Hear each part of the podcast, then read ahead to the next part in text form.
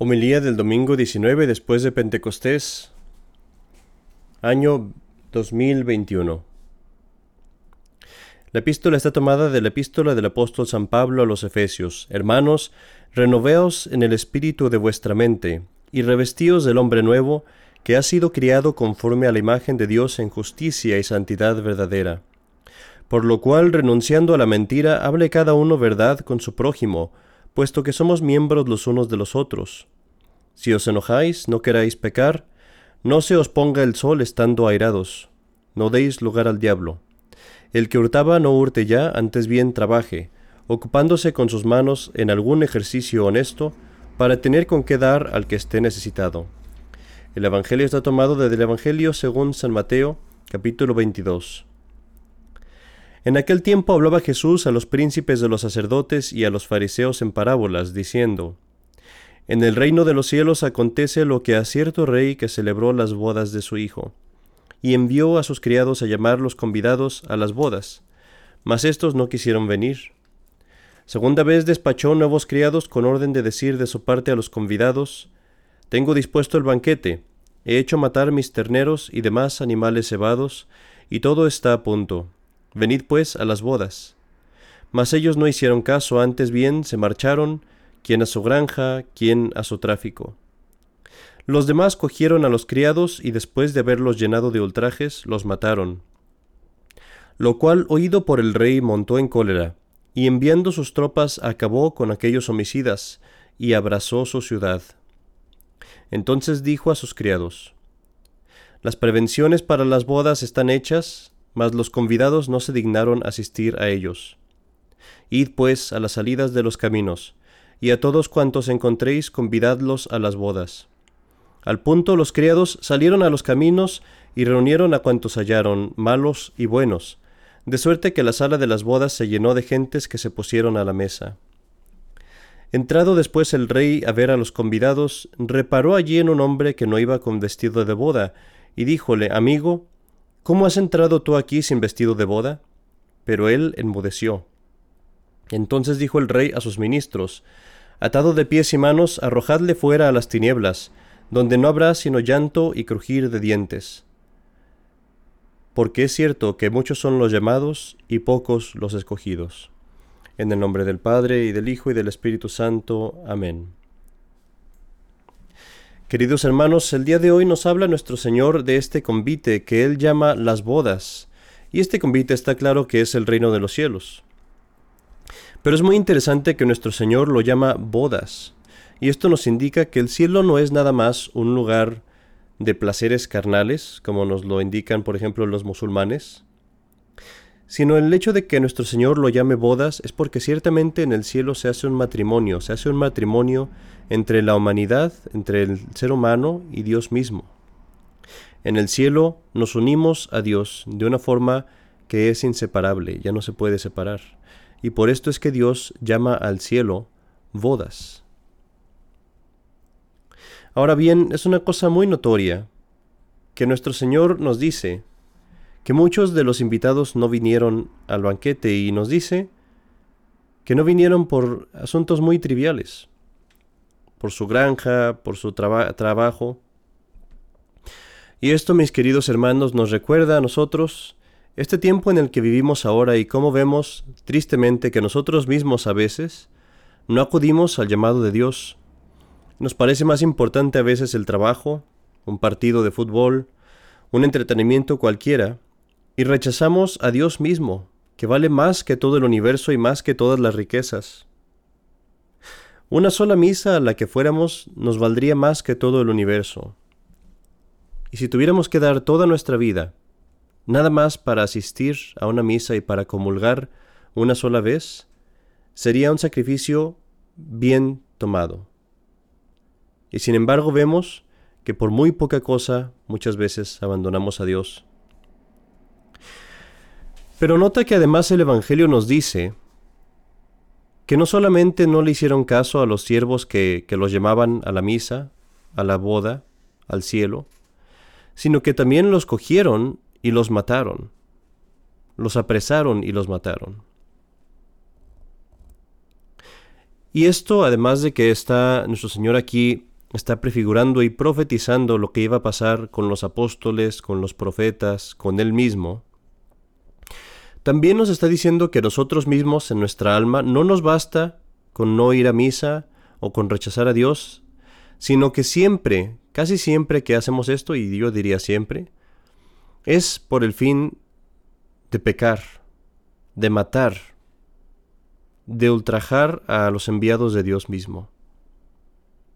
Ultrajamos a nuestro ángel de la guarda, ultrajamos a todos aquellos que nos dan buen ejemplo, a los sacerdotes que nos llaman con tanto celo a la misa tal vez. Y siempre, siempre que rechazamos a Dios, no vamos a parar simplemente en un rechazo a Dios, sino que vamos a llegar hasta el punto de convertirnos en enemigos de Dios. Y dime tú si no es cierto que todas aquellas personas que no van a misa con frecuencia acaban teniendo gran hostilidad a la religión y a Dios mismo. Después nos dice nuestro Señor que llamó a sus siervos a que invitaran a todos los que encontraran, y dice que reunieron a cuantos hallaron, a malos y buenos. Y esto es un punto muy importante que debemos recordar. La misma escritura nos dice que en la iglesia hay buenos y malos, y así cuando vemos que hay buenos sacerdotes y malos sacerdotes, buenos obispos y malos obispos, buenos cristianos y malos cristianos, eso no es señal de que la iglesia no sea la iglesia de Cristo. Porque muy al contrario, Cristo mismo aquí nos está diciendo que en su iglesia habrá buenos y malos y que esta separación de buenos y malos no va a tomar lugar, no va a tener lugar hasta el punto del fin del mundo. Hasta entonces se va a hacer esa separación. Nos, nos dice nuestro Señor finalmente que uno entró sin el vestido de la boda. Y aquí Jesucristo mismo nos habla del infierno, nos dice que aquel que entra o que llega a ese punto del cielo sin el vestido de las bodas, ¿qué pasará con él? Atadlo de manos y de pies, que no tiene nada de libertad. Arrojadle fuera, no estará en el cielo, a las tinieblas, en la oscuridad, donde no tendrá ningún recurso, y donde nos dice nuestro Señor Jesucristo, no habrá otra cosa, sino llanto y crujir de dientes. Crujir de dientes es una señal de intenso dolor. Cuando una persona está sufriendo intenso dolor, aprieta los dientes tanto que crujen. Y esto es de lo que nuestro Señor nos habla en el infierno.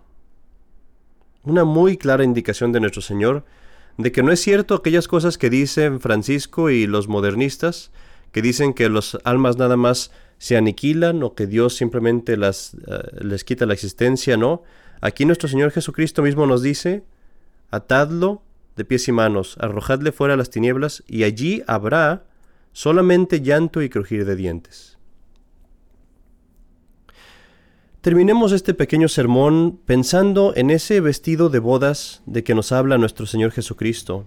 Y quiero hablar para esto de la santa que celebramos el día de hoy, 3 de octubre, nuestra pequeña hermanita, nuestra hermana Santa Teresita del Niño Jesús. Santa Teresita del Niño Jesús es una santa que es muy querida para mí y de la cual no me puedo no puedo evitar el, el hablar de ella en el día de hoy. Y ella es un perfecto ejemplo de este vestido de bodas que tenemos que llevar las almas para llegar al cielo. Este vestido de bodas no es otra cosa que la gracia, el amor de Dios en nuestras almas. Santa Teresita del Niño Jesús nació en Francia hace menos de 200 años y donde ella nació, desde que ella nació, guardó su alma en el estado de gracia, nunca jamás cometió un pecado mortal. Y sin embargo no pienses que ella era una persona extraordinaria en el sentido de que no tuviera las mismas flaquezas o problemas o dificultades que nosotros tenemos, ¿no?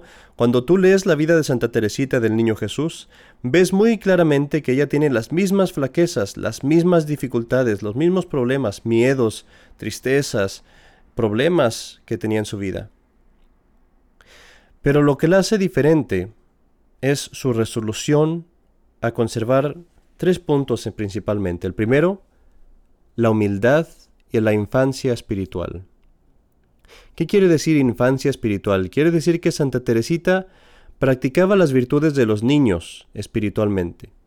Decía la verdad, como los niños siempre dicen la verdad. Era humilde y no pensaba altamente de sí misma, como los niños no piensan nada de sí mismos. Para ellos lo que más les importa es su papá y su mamá, los niños normales. Además de eso, practicaba una inocencia absoluta. No permitía nada que tuviera malicia, pecado, impureza en su mente, en su corazón, en sus ojos. Si tuviéramos a Santa Teresita aquí y estuviéramos escuchando el radio, inmediatamente se horrorizaría al escuchar alguna canción o algún comercial y nos diría que lo apaguemos, como lo haría un niño muy inocente, preocupado de desagradar a su madre. Si la pusiéramos en una sala de, una casa y prendiéramos la televisión, inmediatamente nos rogaría que la apagáramos, por el mismo temor reverencial que tendría de ofender a su padre y de perder su inocencia. Y así era un verdadero niño en lo que toca a las virtudes espiritualmente. Era una imagen de lo que nuestro Señor nos dijo, si no os hacéis como niños, no entraréis en el reino de los cielos. Segundamente, Santa Teresita tenía una virtud maravillosa, que es el espíritu misionero. Todas sus acciones, todo lo enfocaba a salvar almas. Y ella entró a una orden de clausura, una orden en donde entraría a un convento para no salir jamás, y entró allí no con otro fin, sino salvar almas. Y ella nos enseñó una lección muy importante y es esta, que para Dios nada es imposible, cuando se trata de salvar a las almas. Y que si nosotros, aunque no podamos ir a predicar a la África, aunque no podamos ir y decir sermones en las catedrales, aunque no podamos ir y convertir a los chinos o a los japoneses, podemos salvar muchas almas por los medios que Dios nos da, como ella lo hizo. Santa Teresita la veías tal vez caminando en el patio, pero en su mente ella estaba ayudando a algún misionero a caminar en medio de las nieves en Siberia. La verías tal vez sufriendo en su celda o en la enfermería, pero en su mente ella estaba convirtiendo a los pobres africanos o salvando a las almas de los africanos.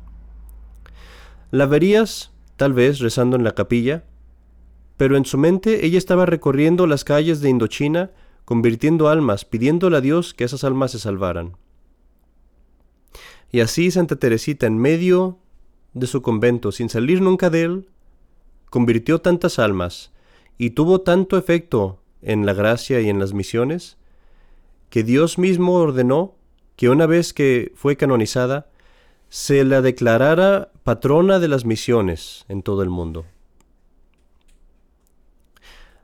La tercera característica que tuvo Santa Teresita es el amor de Dios. Y quiero contarte una historia de ella. Una vez estaba leyendo Santa Teresita una historia de una mujer muy santa que se ofreció a Dios como víctima de justicia.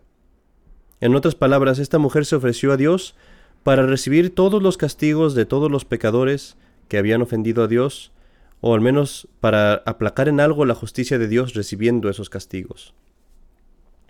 Santa Teresita leyó esto y dijo, de ninguna manera se me antoja hacer eso. No se sentía para nada con ganas de hacer eso. Pero entonces ella dijo, ¿qué he de hacer?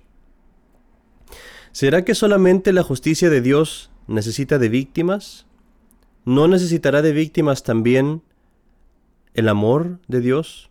¿El amor de Dios abandonado, despreciado? ¿Tanto amor que Dios quiere dar a los hombres y que nadie lo recibe, no necesitará también de víctimas? Y así ella se ofreció como víctima al amor misericordioso de Dios.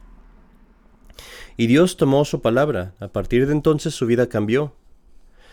Pero hermanos, no crean que cambió en el sentido de que empezó a sentir mucho amor, al contrario. A partir de entonces tuvo grandes dificultades, grandes sequedades, ya no sentía nada, ya no sentía amor. Se encontró en una gran desolación, en una gran tribulación, con tentaciones contra la fe. Y lo que pasaba era que Dios le quitó todas aquellas cosas que hacían su amor débil y puso solamente en ella las cosas que hacían su amor más fuerte y vigoroso. En otras palabras, tomó su promesa y le empezó a dar más amor, amor verdadero. Y así Santa Teresita vivió por varios años en esa oscuridad, amando en la sequedad, amando en la oscuridad, amando en el abandono, amando en la tribulación, amando en la tentación, amando en la soledad, en el dolor y en la penuria. Pero era amor verdadero, amor que procedía solo de la voluntad, sin ningún sentimiento. Y llegó a crecer tanto su amor, que aunque parecería que murió de causas naturales, sabemos bien que murió de amor. Y así Santa Teresita, su alma se llenó de tanto amor que su cuerpo ya no lo pudo contener. Y se lee que en el tiempo de morir, en su agonía, empezó de pronto a decir, Le amo, Dios mío, os amo. Y esas fueron sus últimas palabras. Queridos hermanos, en este día procuremos tener esa vestidura nupcial de la que nos habla nuestro Señor Jesucristo. Procuremos practicar las virtudes que San Pablo nos recomienda en la epístola, que son las mismas virtudes de Santa Teresita del Niño Jesús, el renovarnos del hombre nuevo, hablando solamente verdad, no enojarnos como no se enojan los niños, trabajando, ocupando nuestras manos y manteniendo la inocencia como lo la mantuvo Santa Teresita del Niño Jesús. Recordemos las palabras tan dulces que ella dijo y tan que son un lema para nosotros los cristianos. Y ella dijo, no quiero ser, no quiero ser santa a medias. Quiero darle todo a Dios. En el nombre del Padre, y del Hijo, y del Espíritu Santo. Amén.